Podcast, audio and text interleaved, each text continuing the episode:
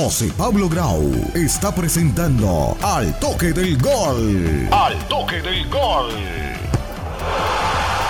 Programa completamente diferente para los dos mejores jugadores del mundo y de la actualidad y posiblemente de la historia. Estoy haciendo referencia aquí en nuestro podcast de Al Toque del Gol a nada más y nada menos que a Lionel Messi y a Cristiano Ronaldo. Yo creo que ya nadie duda, a pesar de los amores, a pesar de los clubes, a pesar del equipo en el cual cualquiera de nosotros que está escuchando esto sea hincha, eh, es imposible odiar tanto a Cristiano como a Messi con personalidades diferentes, con actitudes diferentes, positivas y negativas, ambos con muchos aciertos, también con errores, porque al fin de cuentas terminan siendo seres humanos. Y siempre fue esa rivalidad histórica, a lo mejor de los últimos 12, 15 años, y fue inigualable, porque en la época de Zinedine Zidane, de Ronaldo Nazario y de, de Alexandro del Piero, por llamarlos eh, algunos jugadores que se me en este momento a la cabeza, Ronaldinho y compañía, Kaká, pues no había sido una competencia de dos tan fuerte como lo ha sido Cristiano Ronaldo y Messi, que a pesar de los 37 y 35 años, 37 para Cristiano, 35 para Messi,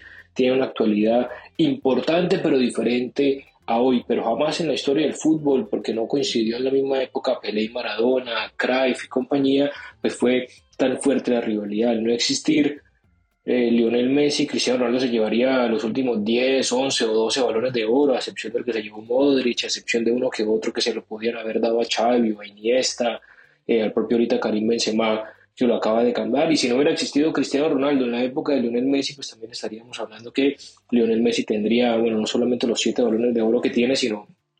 muchos más, 10, 11, 12, etcétera. Y quiero dedicar este podcast de Al Toque del Gol en el momento en que estamos en un mundial, a puertas de este domingo, vivir una final que va a ser para mí inolvidable entre Francia y Argentina, por el presente, por los jugadores, por lo que ha demostrado cada uno de los equipos, a pesar de las innumerables bajas que tiene Francia en este momento, ya las habíamos acordado, Karim Benzema, Kim Bempe, Pogba, Kanté, Nkunku y compañía, prácticamente tiene un equipo invencible, salvo Túnez en su momento en la primera fase porque rotó el equipo de Didier Champs que puede ser un técnico que siga la épica de Italia y de Francia de ganar dos mundiales consecutivos. Ya se metió en un nuevo final, pero eso lo hablaremos más adelante en otro podcast sin hablar del presente de la escaloneta, del furor que ha despertado, pues obviamente Leonel Scaloni desde que llegó a la dirección técnica de Argentina, al principio con muchas dudas y hoy son casi todas certezas, a pesar de su filosofía y de su forma de ver el fútbol, que son completamente respetables porque en esto en el fútbol no hay verdades absolutas. A unos, como el que me incluyo, me gustaría ver una Argentina mucho más ofensivo, que Lionel Messi se vea acompañado de jugadores como Dybala, como Di María, Julián Álvarez, Lautaro Martínez en el once titular, así como lo hace Francia con Griezmann, con Dembélé, con Mbappé y con Giroud, diría impensado. En un esquema de Scaloni jugaría arriba Mbappé, con Giroud y sacaría Griezmann y sacaría Dembélé y compañía. Bueno, son métodos diferentes, son visiones de fútbol diferentes y ambos están en la final. Pero este corto podcast, vuelvo y reitero, quiero dedicarlo a la actualidad, al presente de los dos mejores jugadores de la historia, o uno de los dos mejores jugadores de la historia. A ver, sin duda alguna, uno hace un top 5 y está Maradona, está Pelé, está Craig. ¿Y por qué nos da miedo decir que está Messi, que está Cristiano Ronaldo? Incluso para mí Messi está de primero y Cristiano le está peleando ahí la posición también en el top 3. Eh, el tema es que estamos en este presente de Cristiano Ronaldo. ¿Y cómo es la vida? El profe Armando Ríos en los diferentes programas que hemos tenido del toque del gol ya a lo largo de los últimos años siempre ha manifestado que el fútbol es un estado de ánimo, que el fútbol son momentos de vida y el momento es fundamental de cara al rendimiento que uno quisiera eh, llevar. Y no solamente quiero ver las estadísticas porque los números hablan mucho más, pues eh, no solamente me quiero quedar con los números, sino ir mucho más allá, es lo que quería eh, decir la temporada 22-23, la actual de Lionel Messi en el Paris Saint Germain, después de todo lo que sucedió, después de su novela y su salida traumática del Barcelona, con llanto incluido, con traición de la porta, con diferentes comentarios, y que la temporada anterior, y hay que aceptarlo, no fue positiva de Messi porque se adaptaba a un fútbol diferente, a una filosofía de juego diferente, a un club, etcétera, mucho más físico, la liga eh, francesa y así sea uno de los mejores jugadores del mundo. Para mí en la historia necesita adaptación, necesita acomodarse a la nueva realidad. Pero esta que era a puertas del último mundial, como él lo ha dicho, que posiblemente no le dé, porque él no va a llegar como Dani Alves a ser alternativa y a ser suplente, o posiblemente con el presente que hoy tiene Cristiano Ronaldo, posiblemente Pepe, que se metió por una lesión de Danilo en Portugal con 39 años jugando un mundial. Creo que por la vitalidad y por la participación activa de Messi, no veo a un Messi en el próximo mundial por su estado físico, por el cansancio ya mental y físico también de agotar de más de 15 años de carrera profesional en el, en el máximo nivel, sino permitirse bajonazos, porque ni él ni Cristiano ah, se han permitido bajonazos a pesar de que una temporada sea mejor que otra en cuanto a títulos individuales y colectivos.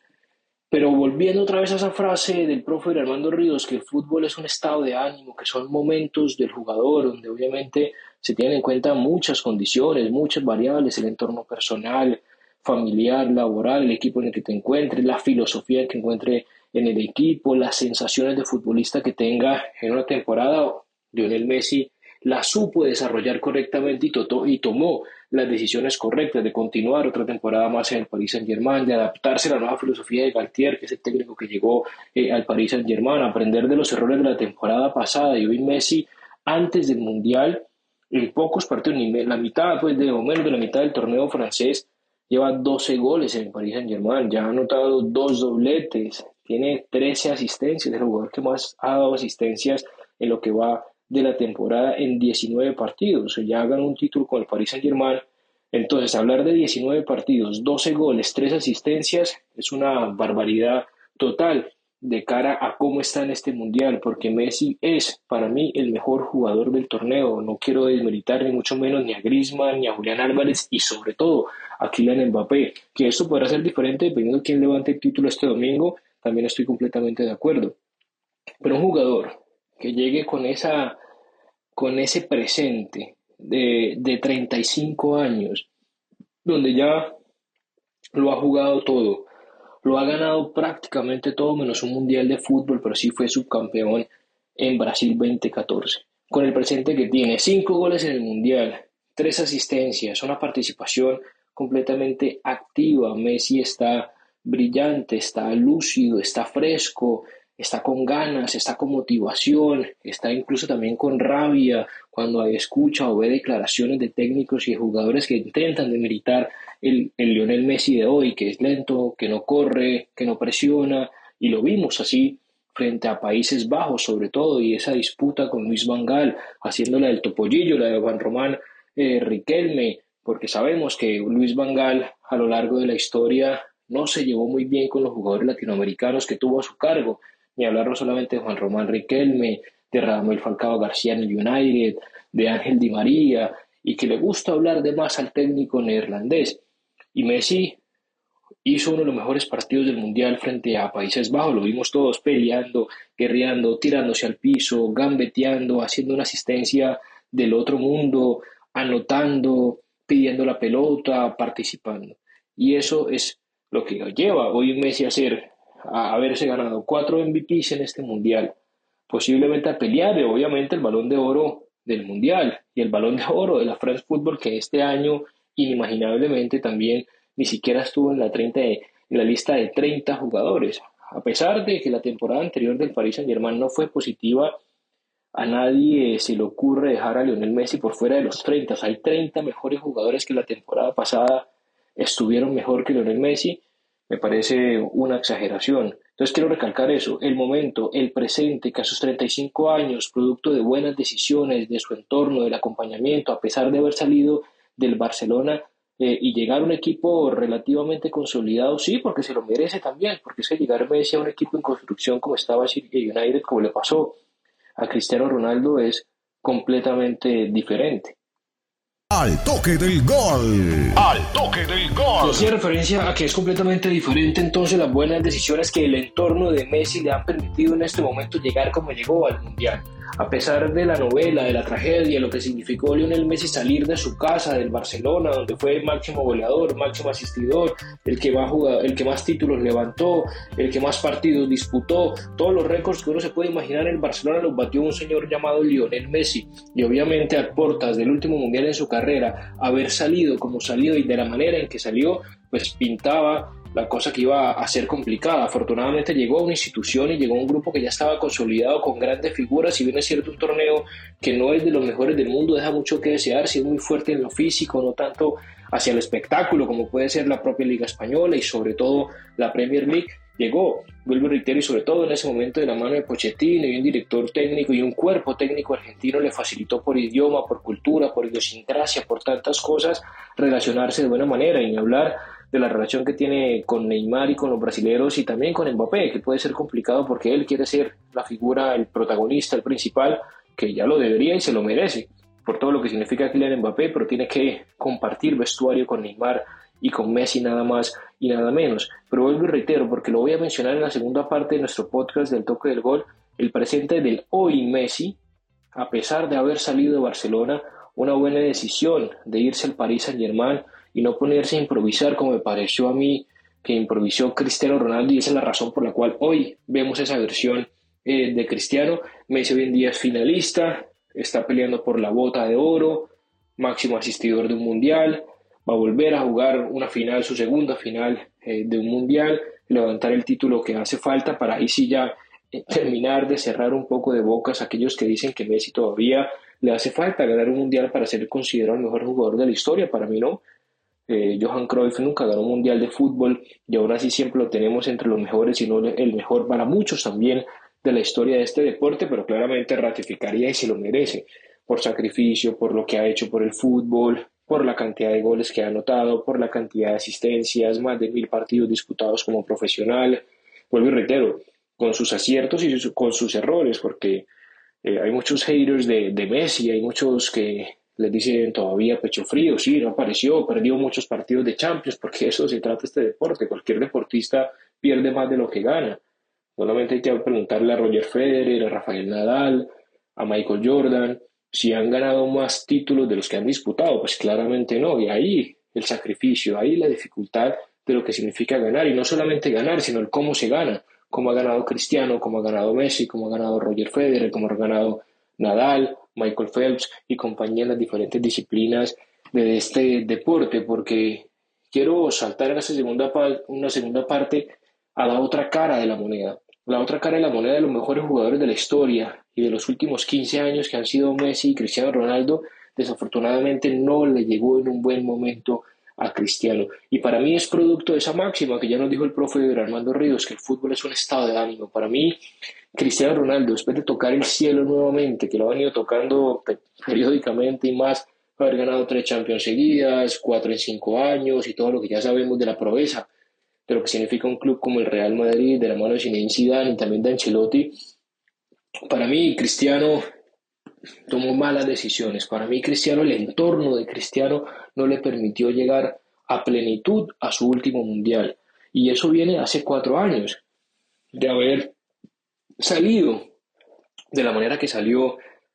del Real Madrid. Claro, salió por la puerta grande, salió ganando el título más importante que cualquier club quisiera tener como lo es la Champions, pero para mí todavía Cristiano tenía gasolina para quedarse uno o dos temporadas más en el Real Madrid. Saltó otro grande de Italia, ¿no? de la misma envergadura y magnitud de un Real Madrid y siguió ganando en Italia. Incluso uno, uno que otro torneo italiano no lo ganó cuando la Juventus venía ganando 8, 10 eh, torneos de manera consecutiva en Italia. Está bien que un, jugador como Cristiano, así como Messi, pues tenga que llegar a un equipo que ya esté consolidado, que ya esté para ganar títulos, porque no tienen 20 años como para empezar a montar de cero un equipo y hacer la proeza maradoniana e ir un Napoli para intentar ganar. Bueno, el Napoli hoy en día está, no, lo para nada y, va a ser campeón de Italia y es un firme candidato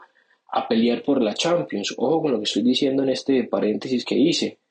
En consecuencia, Cristiano llega un grande de Italia, comparte camerino con Dybala, con Juan Guillermo Cuadrado, gana títulos en Italia, fracasa en la Champions porque históricamente o los últimos años ha venido la Juventus fracasando en, en la Champions, pero al menos estaba siempre ahí peleando el Scudetto, siempre clasificándose a Champions y el corazón le tocó, no sé si fue corazón, dinero, dice que también tiene una oferta importante en su momento del Chelsea cuando tenía Cristiano mucha más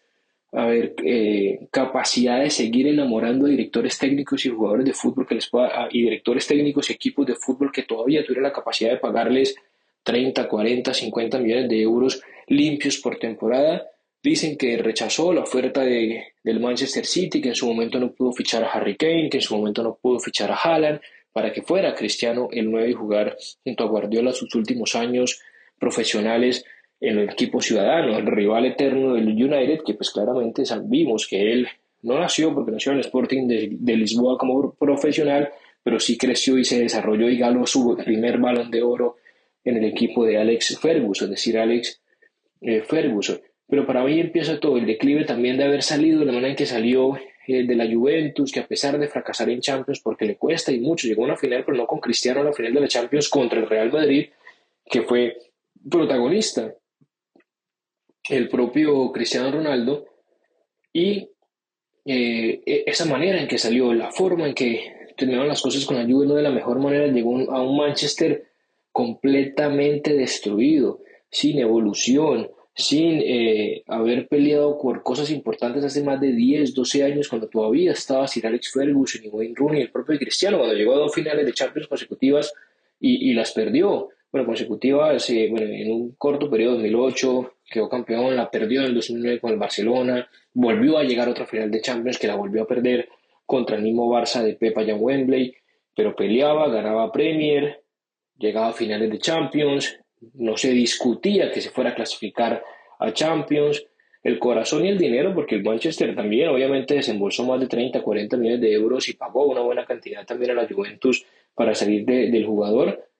para poder comprar al jugador, y llegó un equipo destruido, sin filosofía, sin pensamiento, en su momento con Solskjaer de técnico, que era prácticamente su primera aventura, pero que no fue capaz de consolidarse él como director técnico, incluso lo vimos en esa entrevista exclusiva que le dio a Pierce eh, Morgan en The Sun, todo lo que habló de, de, Cristiano, de Manchester United y la novela Cristiano, que se sintió traicionado también, que él llegó al club y vio las mismas instalaciones cuando él tenía 22 años y volvió a los 36, 37, la misma piscina, el mismo gimnasio, los mismos chefs, que no, es como si se hubiera detenido en el tiempo el Manchester United, pero a pesar de de pronto no haber ingresado a las instalaciones del equipo de los Diablos Rojos, eh, cualquier persona veía el momento de, de, vida del Manchester United y que no era posible que estuviera Cristiano terminando su carrera en un equipo que todavía no había arrancado. No es justo para Cristiano llegar a un equipo que no estuviera consolidado como si llegó Messi a un Paris Saint-Germain.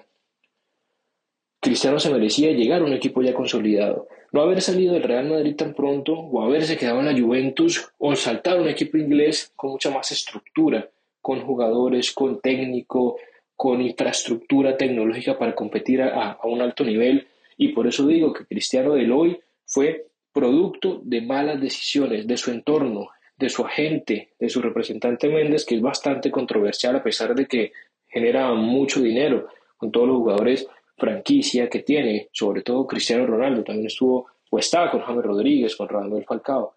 Y producto de eso, de llegar a un Manchester United perdido, sin norte, sin estructura, para, sin estructura para pelearle un Liverpool, a un City, incluso un Arsenal, como lo vemos, que calladito fue evolucionando y fue consolidando muchas cosas, lo aceptó el propio Cristiano Ronaldo, llega una temporada donde apenas Cristiano ha anotado tres goles, donde Cristiano Ronaldo tuvo una muy mala relación con Ten Hag, el técnico actual del Manchester United, y solamente marcó su primer gol de, de, penalti en la Europa League ante el Sheriff eh, en su momento y tuvo que esperar hasta la séptima fecha de la Premier para meterle eh, ese gol después de una buena asistencia de Casemiro al Everton. Y después también ya siendo titular anotaba su tercer gol y que fue el último también frente al Sheriff en la Europa League. De resto, Cristiano Ronaldo se dedicó más a quejarse, a pelear con el entorno, con los jugadores, no presentarse a entrenar. Recordemos que en la pretemporada Cristiano Ronaldo llegó tarde y ahí empezó la molestia con el técnico porque intentó meterse en un equipo que peleara o que estuviera en la Champions, le cerró la puerta al Chelsea, el City ya no lo quería, Italia no tiene la capacidad para afrontar lo que significaba Cristiano Ronaldo, incluso el propio Napoli que lo quería, pero no estaba muy entusiasmado con ese presente del Napoli. Al toque del gol. Al toque del gol.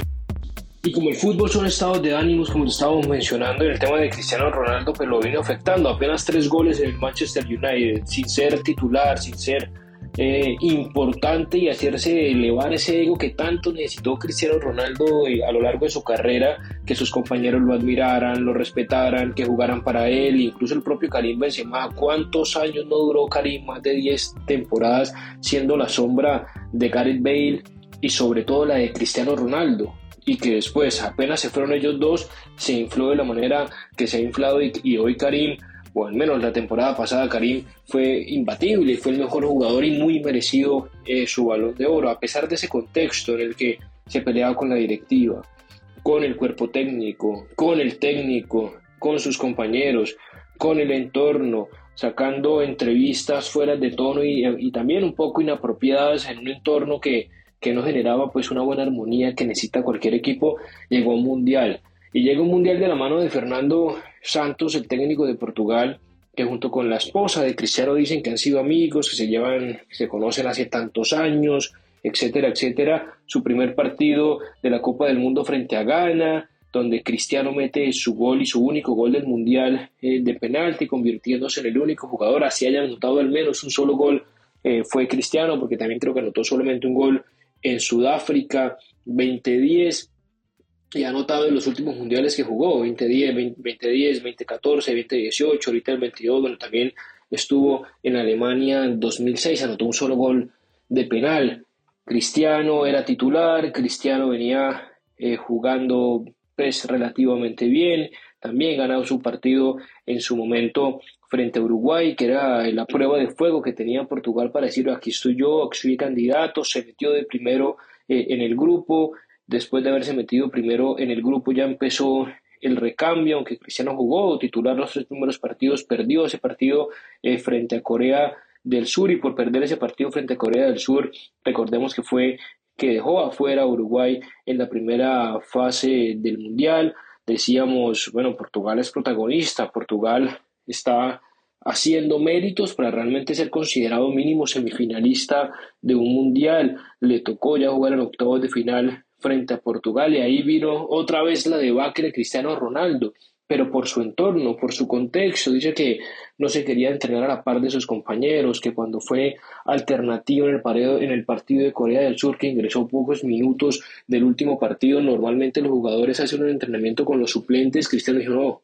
yo no soy suplente, yo no entreno con los suplentes, yo entreno con los titulares y se negó a entrenar con los suplentes y con los jugadores que habían ingresado en los últimos minutos de ese partido. Con declaraciones fuera de tono, llegó el partido de octavos de final y sorprendió a todo el mundo el técnico de Portugal y lo dejó por fuera, a Cristiano Ronaldo. Se repite entonces la historia cristiano en contra de los entrenadores, como pasó con, en su momento con Solskjaer, que decía que no tenía la experiencia para asumir un cargo como este, llegó también Regnegue y lo mismo, llegó Ten Hag y lo mismo, y con el técnico ya son cuatro técnicos que Cristiano Ronaldo en las últimas dos o tres temporadas ha tenido un malestar enorme. Y tuvo la valentía, Fernando Santos, incluso posiblemente la desfachatez de dejarlo en el banco de suplentes y puso a Gonzalo Ramos, un jugador que la estaba descosiendo en el Benfica apenas 21 años y anotó un hat-trick que le dio la mano al técnico y jugó mucho mejor Portugal porque obviamente Gonzalo eh, Ramos sí puede presionar, sí puede atacar, como lo puede hacer ya Cristiano por edad, bueno, así tenga un gran portento físico, no es lo mismo, y ganó su partido y se metió a cuartos de final. Se enfrentaba a Marruecos a la gran sorpresa del Mundial que venía a eliminar nada más y nada menos que a España, que nos privó de jugar o de ver ese partido España-Portugal y volvió eh, a ganar Marruecos, perdió Portugal y nuevamente Cristiano Ronaldo pues fue alternativa. Estuvo en el banco de suplentes, vuelvo reitero, porque Gonzalo eh, Ramos pues era eh, el titular en ese momento. Y como el fútbol es estado de ánimo, eso es lo que quería mencionar en ese partido, pues Cristiano sí ingresó por Rubén Neves en el minuto 51 porque sabía que se la estaba jugando el técnico portugués de quedar eliminado en esta fase muy pronta para un equipo de los nombres que, que tenía y cómo es de diferente la situación otra vez haciendo el paralelo con Lionel Messi Hoy es la selección de Messi aunado pues a un gran, obviamente, cuerpo técnico, en un buen equipo que respalda, admira, quiere, respeta a Lionel Messi y una Portugal que no es la de Cristiano, es una Portugal de Joao Cancelo, de Nuno Méndez o de Garrafa Guerreiro, pero sobre todo de Bruno Fernández y Bernardo Silva. Y arriba tenían a Joao Félix, a Rafael Leao, se lesionó Diego Llota, Gonzalo Ramos, muchos jugadores protagonistas por encima del propio Cristiano Ronaldo, que eso le afectó en el alma, en el ego y en el desempeño de su jugador. Ojalá no sea la, la última y triste aventura de Cristiano Ronaldo, que no va a ser recordado claramente por sus últimas dos temporadas, sino por todo lo que le ha hecho al fútbol en los últimos 15 años, ni me ha faltado, sino cualquier persona que lo piense así simplemente desconoce o no tiene memoria, pero también es importante cómo se retiran los jugadores, por dónde deja la puerta grande eh, los jugadores de fútbol. Si Messi, por ejemplo, se retira siendo campeón del mundo, termina su contrato con el Paris Saint-Germain, levantando Liga Francesa, posiblemente Champions, es otro cantar, ¿no? A pesar de que si no lo gana, nadie se va Nadie va a recordar a Messi por ser un perdedor ahorita en el Mundial, sino por todo lo que le ha hecho el fútbol los últimos años. Pero es importante, es importante que Messi y Cristiano Ronaldo, y se lo merecen, terminen correctamente sus carreras futbolísticas. Ojalá eh, Cristiano no tenga que irse ya a Arabia Saudita porque nadie más lo quiere. Ya hace cinco temporadas cualquier técnico, cualquier equipo de fútbol se moría por tener a Cristiano Ronaldo y pagarle lo que se merece que se gane. Pero hoy en día es diferente. Vamos a ver si esta novela tiene un final feliz para Cristiano y también para Messi el próximo domingo enfrentando a Francia de Kylian, papi.